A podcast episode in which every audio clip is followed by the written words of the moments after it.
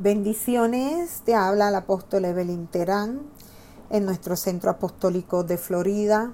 Hoy vamos a estar tocando el tema el liderato de Jesús.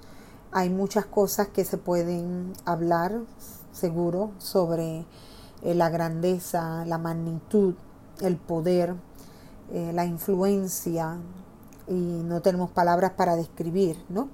Acerca de lo que nuestro Señor Jesucristo alcanzó eh, durante su tiempo ministerial aquí en la tierra y todavía lo que su ministerio abarca hoy como hijo de Dios. Pero nos vamos a enfocar en algo básico, sencillo, sobre el liderato de Jesús.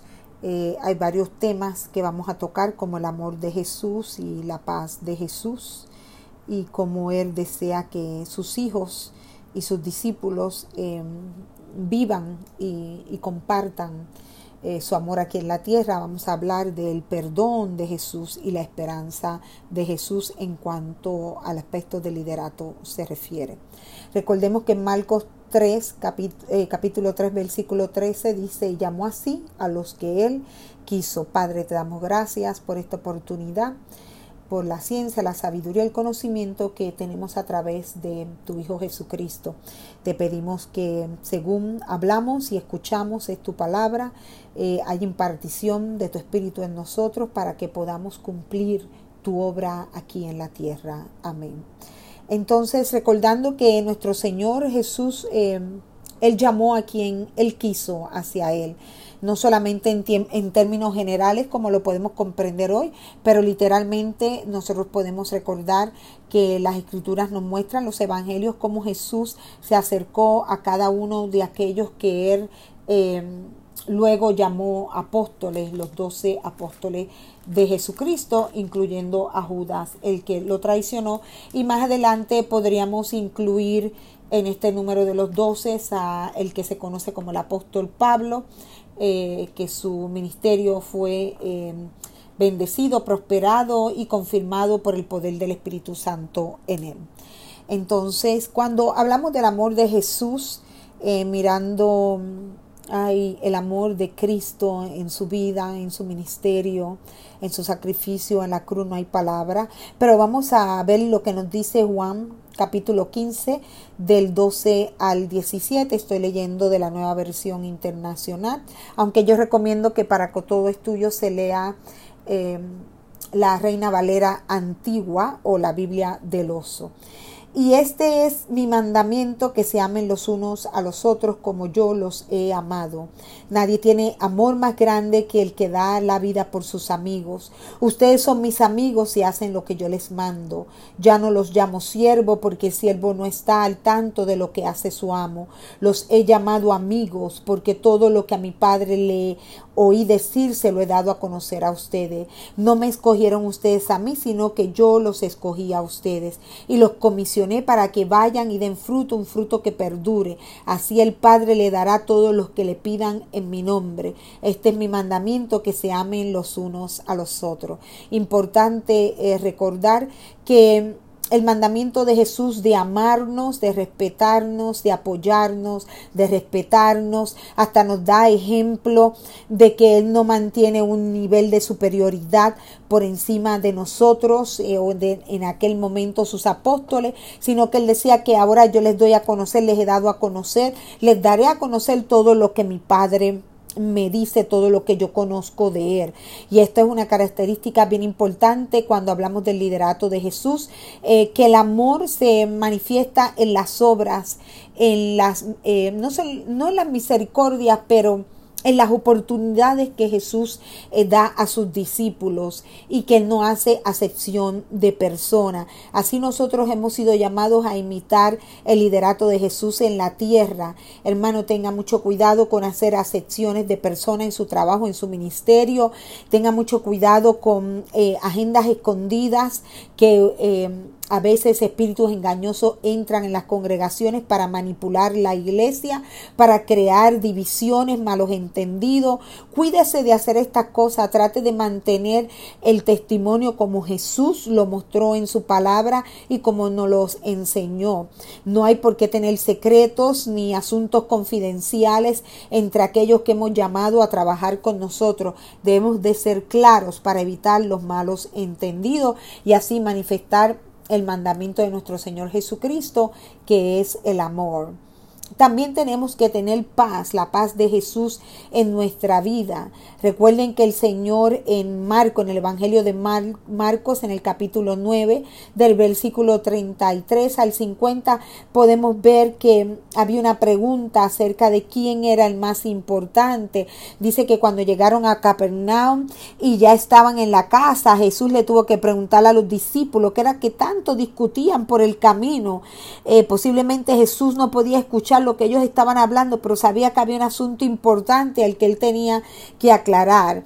Y aunque ellos se quedaron eh, callados, eh, estaban temerosos porque en el camino habían discutido entre ellos mismos quién era el más importante. Imagínate el cuadro, imagínate el, la escena, ¿no? De los discípulos con el maestro caminando al frente y ellos discutiendo entre sí quién tenía más autoridad y tuvo que Jesús llamarlo a los doces. Se sentó y les tuvo que decir que si alguno quería ser el primero entre ellos, este debería ser el último de todos y el servidor de todos. De esto a veces nos olvidamos, especialmente en el ministerio. Podemos llegar a sentirnos defraudados, desanimados, pensando que constantemente estamos haciendo algo por los demás, sirviendo a los demás y que ellos no están entendiendo el propósito del por qué se sirve. Y esto lo experimentó el mismo Jesús. Así que no se sorprenda, no nos sorprendamos, me incluyo yo también, si de pronto sentimos el peso de la servidumbre, de servir a nuestros hermanos, Em, y de hacerlo todo por ello, porque si hemos llamado a estar al frente, somos llamados a servir. Dice que el Señor Jesús tomó a un niño y lo puso en medio de ellos y abrazándolo le dijo, el que recibe en mi nombre a uno de estos niños, me recibe a mí. Y el que me recibe a mí no me recibe a mí, sino el que me envió. El que no está contra nosotros está a favor de nosotros. Qué impresionante que el Señor Jesús nos llama a tener un espíritu humilde em, delante de los unos a los otros, ¿no? El no menospreciar a nadie, aunque pensemos que esa persona es, es niño, es niña, es insignificante, tal vez no tenga mucho que aportar, eh, tal vez esté interesado en otras cosas, em, no de la misma manera que nosotros estamos interesados en los asuntos de Dios. En cambio, el Señor abrazando a un niño, le enseña a sus discípulos que hay que recibir a los más pequeños, a los más insignificantes, hay que recibir a todos. Em, y que cuando recibimos aquellos que el Señor eh, ha puesto delante de nosotros, hacemos como Él, que también Él nos recibió a nosotros y nosotros al recibirlo a Él hemos recibido al Padre y que aquel que está con nosotros está a favor de nosotros, que no nos equivoquemos al discernir, eh, al interpretar las situaciones que acontecen en nuestro ministerio o en las personas que el Señor trae a nuestra vida y esto es un aspecto bien importante del liderato de Jesús. El Señor Jesucristo no rechazó a ninguno de aquellos que se acercó a Él. Él sí muchas veces tuvo una palabra de instrucción fuerte, pero nunca rechazó a nadie. Y así cuando nosotros ponemos en práctica el liderato de Jesús en la tierra, tenemos que recordar que no hemos sido llamados a rechazar personas, sino a abrazarlas y a servirles. Otra característica del liderato de Jesús era la paz que él transmitía, que llevaba a la gente y que exhortaba al pueblo a tener. En el versículo 38 dice, Maestro, dijo Juan, vimos a uno que expulsaba demonios en tu nombre y se lo impedimos, porque no es de los nuestros. No se lo impidan, replicó Jesús. Nadie que haga un milagro en mi nombre puede hablar mal de mí. Me río, hermano, porque cuántas veces no hemos escuchado eh, predicadores, hemos escuchado personas exponiendo la escritura por las diferentes plataformas sociales donde condenan a sus propios hermanos porque no viven, no hablan, em, no se visten, eh, no practican tal vez el Evangelio de la manera como ellos están acostumbrados tradicionalmente, no que estén los hermanos eh, quebrantando los mandamientos de Dios, sino porque no suenan o no se ven como ellos eh, son criticados. Y en cambio el Señor Jesús dice que no hay nadie que haga un milagro en mi nombre que puede a la vez hablar mal de mí. Es decir, que cuando yo hago un milagro en el nombre de Jesús es porque yo estoy ordenada por Jesús para hacer ese milagro, porque de lo contrario no podría usar su nombre. El milagro no se manifestaría.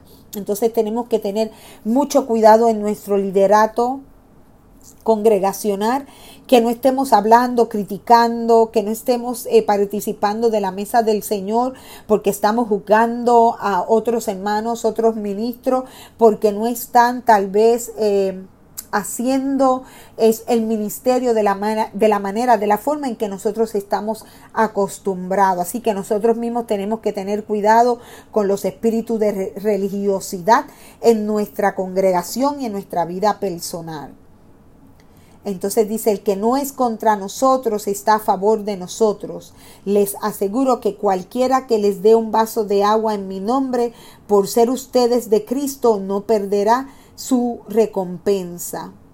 Es decir, que el que no está con nosotros está a favor de de nosotros. Si está usando el nombre de Jesucristo, si está haciendo la obra de Jesucristo, si el Señor Jesucristo lo está confirmando, lo está bendiciendo, lo está prosperando, quiere decir que aunque no sea perfecto delante de tus ojos, delante del Señor ha sido hallado eh, en perfección, por lo menos hasta el día que, que sea juzgado. Y entonces el Señor dice que verdad que no juzguemos a estas personas.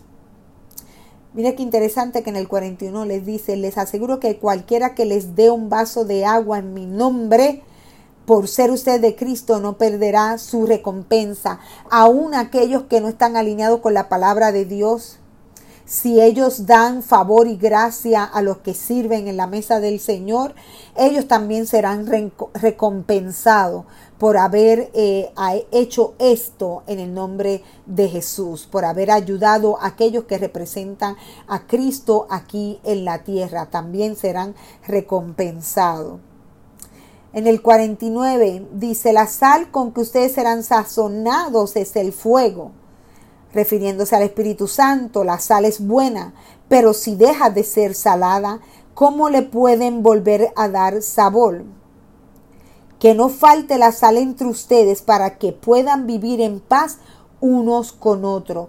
Hay un llamado de parte de Dios para que la iglesia esté en paz, para que camine en la paz.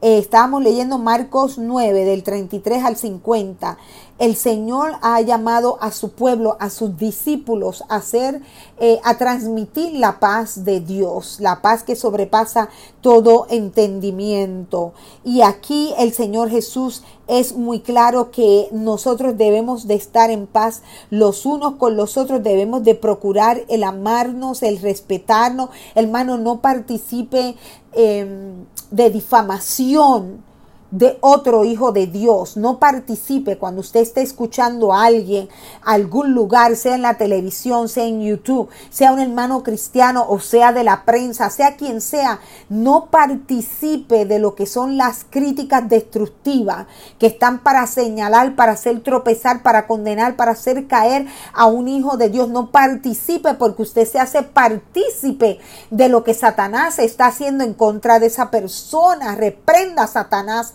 en el nombre de Jesús. El liderato de Jesucristo no anda desacreditando las personas, no las anda criticando ni juzgando, porque el Señor sabe que hay un día de juicio y en ese día todo el mundo será juzgado, todo lo que se ha dicho y todo lo que se ha hecho. Y el siervo del Señor, él está de pie delante del Señor o cae delante del Señor, pero el que lo juzga es Dios, no nosotros los ministros de Dios no hemos sido llamados a a juzgar para condenar, criticar para dañar, para destruir. No, ese no, para eso no se usa la palabra de Dios. Crea que hay muchos eh, ministros con diferentes cargos eclesiásticos que están fuera del orden de Dios, que están enseñando falsa doctrina, que no están cumpliendo con la palabra de Dios. Algunos, todos sus pecados se hacen manifiestos en esta tierra y otros serán juzgados cuando lleguen al reino de los cielos. Sí, hay muchos pastores, maestros, hay muchos ministros que no disciernen, que no entienden y que enseñan la palabra de Dios y que están equivocados en mucha doctrina, pero quien los va a corregir y quien los va a redarguir y quien los va a juzgar es nuestro Señor Jesús porque al menos ellos están tratando de hacer algo para la gloria de Dios. Tal vez no entenderán todo, pero están tratando de acercarse al reino y de traer a otros con él. El Señor mismo aclarará todas las cosas en su debido tiempo. Recuerde que no se puede arrancar tampoco la cizaña junto eh, que está pegado con el trigo, porque entonces al arrancar uno se lleva al otro que está débil también. Así que tenga mucho cuidado. Lucas 17, del versículo 1 al 4, habla del perdón de Jesús y dice, Luego dijo Jesús a sus discípulos, los tropiezos son inevitables, pero hay de aquel que los ocasiona. Más le valdría ser arrojado al mar con una piedra de molino atada al cuello que servir de tropiezo a uno de a uno solo de estos pequeños, perdón. Así que cuídense. Si tu hermano peca, repréndelo. Repréndelo en privado primero y si se arrepiente, perdónalo. Aun si peca contra ti siete veces en un día y siete veces regresa a decirte me arrepiento, tendrás que perdonarlo, perdónalo. Si tu hermano te peca contra ti, no esperes a que se ponga el sol, no espera que pasen los días, confronta al hermano y dile, me ofendiste, me ofendiste. Y si el hermano se arrepiente, perdónalo. Y si volviera a hacerlo siete veces en el día, en el mismo día, tú siempre lo perdonas cada vez que él te pida perdón. Así es como el Señor quiere que hagamos las cosas porque Él mismo lo juzgará. El Señor juzgará a aquel que está haciendo de tropiezo en tu vida. El mismo Señor Hermano, tenga fe. ¿Por qué será que el pueblo de Dios no tiene fe? No hay fe, no hay fe. Por eso el Señor dijo, si fuera tan pequeña como un grano de mostaza, cambiarías todas las cosas, moverías los montes, es decir, las estructuras cambiarían, pero es que no hay fe. Y a veces hay cosas que se permiten en la vida del creyente, el del líder pastoral, para que desarrolle esa fe, esa fe supernatural que necesita mover montañas para que pueda ser un líder efectivo, para que pueda ser ese Moisés que se para frente al mar lo divide al levantar sus manos. Hermano, no se desespere por aquellos que hacen daño. Duele, ore, ore, ore. Pídale al Señor que sane sus heridas. Ore, busque la paz del Señor, busque el perdón de nuestro Señor Jesucristo. Busque al Señor, viva en el amor de Jesús. Y ahora por último, recuerde la esperanza de Jesús, capítulo 22 del 17 al 19 del Evangelio de Lucas.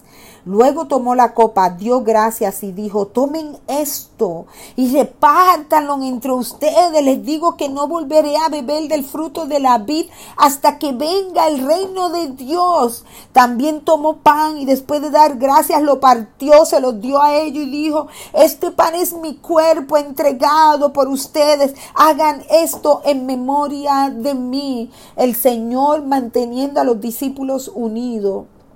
La iglesia tiene que estar unida. Los hermanos tienen que estar unidos. La discordia, la envidia, la maldad hay que sacarla de nuestras iglesias, de nuestros ministerios, de nuestras vidas personales. Mejor pongas unas guíndolas así como los caballos, como dice en Proverbios. Así tápese para que no mire a la derecha ni a la izquierda si las cosas que ve le hacen tropezar. Mantenga su mirada fija en el Señor. Dios es bueno, Dios les ama. Dios quiere lo mejor de ustedes. No viva el liderato de su pastor o de su líder, porque él falla, él peca, es carne. Viva el liderato de Jesús. Viva en la esperanza de Jesús en su segunda venida, que Él regresará y con Él viene su recompensa para usted. Viva en el perdón de Jesús, vive en el amor de Jesús, vive en la paz de Jesús. Recuerde la muerte, la pasión de nuestro Señor Jesucristo. Recuerde lo que sufrió por usted. Recuerde que usted ha sido llamado, que usted es un, un instrumento especial de Dios para ser usado por Él, para su gloria. Recuerde que usted es importante en el Señor. Dese el valor que usted se merece en Cristo, que Jesús lo llamó para Él, para usarlo para su gloria Crea en el Evangelio, crea en el llamado de Dios, crea en la venida de Cristo y en su recompensa para usted y para los suyos. Trabaje fuerte para el Señor. Ese es el liderato de Jesús que Él llamó así a todos los que Él quiso. El Señor te llama hoy para sí y el Señor llama a otros también para sí. No tengas envidia de tu hermano. No desees lo que tu hermano tiene. Busca al Señor en ayuno, en oración. Conságrate para Cristo y Él te va a dar los deseos de tu corazón. Que Dios te bendiga.